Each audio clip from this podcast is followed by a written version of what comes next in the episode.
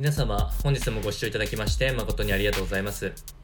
当番組 Good Quality of Life では、日々皆様がワクワクして過ごせるような新しいニュースやトピックス、またはヘルス関係の論文を参考にしながら情報提供を行っていきますので、ぜひご視聴ください。それでは本日のトピックスです。こちらは皆様もいずれ、えー気にすることになっていく認知症対策のお話ですね。まあ、こちらの最前線についてお伝えをいたします。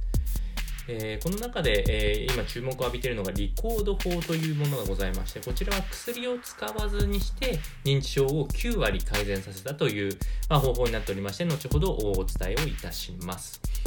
まあまず認知症の現在の状況なんですけれども2025年5年後ですね、えーここの時になってくると高齢者の約5人に1人20%の方は認知症になる可能性があるよというデータが出てきております。まあ、そう考えると決して、えー親族含め、まあ、他人事ではないっていうデータになっているので、まあ、対策っていうのは考えなければならないところ。まあ、その中で、えー、と特に、えーこの認知症になりやすい、えー行動っていうものがいくつかあるんですけれども代表的なとこで言うと朝食に、まあ、菓子パンや砂糖入りのコーヒーを飲むような糖類摂取のパターンやあとはストレスの方あ日中はストレスが多い方やタバコを吸う方夕食に揚げ物を食べてしまったりとか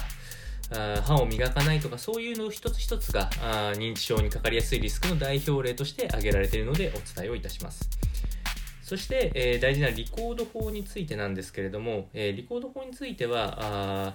簡単に言うと生活改善を一番の重要視したあ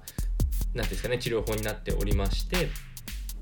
あの今まではどうしても薬に頼ってやってきたところ今の挙げたようなリスク要因っていうのを一つ一つ排除して、まあ、なるべく過ごしやすい生活をしていくことによって認知症を予防しようというそういう、えー目論見になっていると、まあこういう形であればあ皆様も取り組みやすいことでしょうし、まあ、今後も実証実験等も含めて進んでいくような分野になるところでしたのでお伝えをいたしました。それでは本日の内容は以上となります。この番組の内容が少しでも面白いな、気になるなと思っていただいた方は、ぜひチャンネル登録をよろしくお願いいたします。それではまた次回の放送でお会いしましょう。本日もご視聴いただきまして誠にありがとうございました。